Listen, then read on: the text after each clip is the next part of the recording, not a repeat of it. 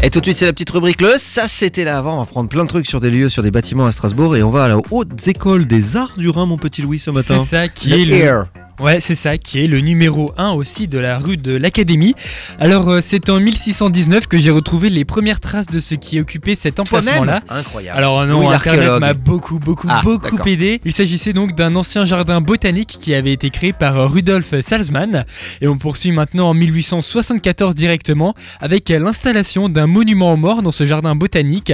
Il faut savoir que c'est le seul monument à Strasbourg à rendre hommage au siège de la ville en 1870.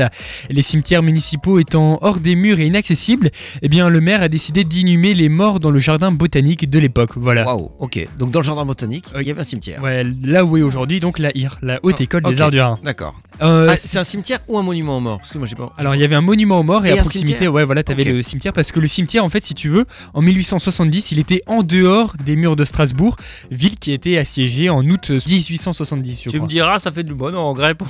Vas-y, continue, Louis. C'est sac. C'est en 1889 que remontent les premières traces d'un établissement scolaire avec l'école des arts décoratifs. Il sera donc le principal promoteur de l'art nouveau à Strasbourg. Le bâtiment va être totalement achevé enfin en 1892 après pas mal de travaux.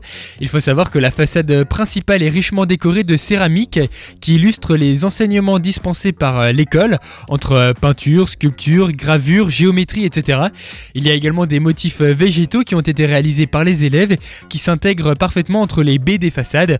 Une façade qui va ensuite, qui va ensuite être inscrite parmi les monuments historiques et devinez en quelle année la façade va enfin être inscrite au monument historique. C'était déjà en 1950, un truc comme ça 1800. Un peu plus tard, 1962, un peu plus tard encore, 1973, on y est presque, 90, 76. 81. 80. 1981, eh bien la, la façade qui est aujourd'hui emblématique, hein, je sais pas si vous êtes déjà passé devant, c'est une, vraiment une très belle façade, très agréable à Le regarder. bâtiment est dingue. Ouais, Mais tout il est à fait. énorme, je trouve énorme. le Ouais, ouais, ouais, carrément, carrément.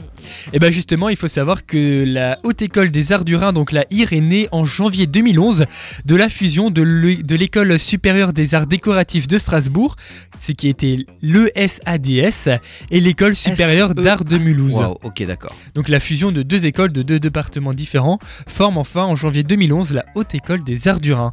Et donc euh, ce sont là-bas qui sont enseignés de- des enseignements supérieurs de musique du Conservatoire de Strasbourg en un seul et même établissement d'enseignement supérieur artistique. Voilà. Voilà, on a appris plein de trucs dans le ça c'était là avant le here.